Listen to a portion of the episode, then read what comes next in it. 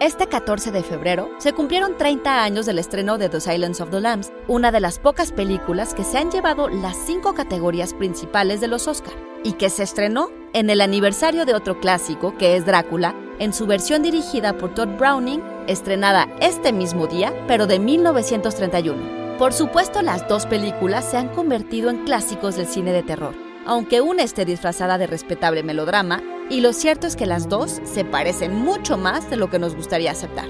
Psy Institute. Masterpiece Your Life. I am Drácula. En palabras de Stephen King, Lecter es descendiente del vampiro por excelencia, un Drácula para la era de las computadoras y los celulares. Para David J. Scal, historiador cultural y crítico norteamericano, en su libro Hollywood Gothic, Drácula es un seductor. No es fácil reconocerlo como un monstruo, siempre bien vestido, con el pelo engominado y sus zapatos de charol. Los utiliza cual descarado camuflaje, dice, para acecharnos mejor a nosotros, su presa. You were doing fine. You had been courteous and receptive to courtesy. And now this ham-handed segue into your questionnaire.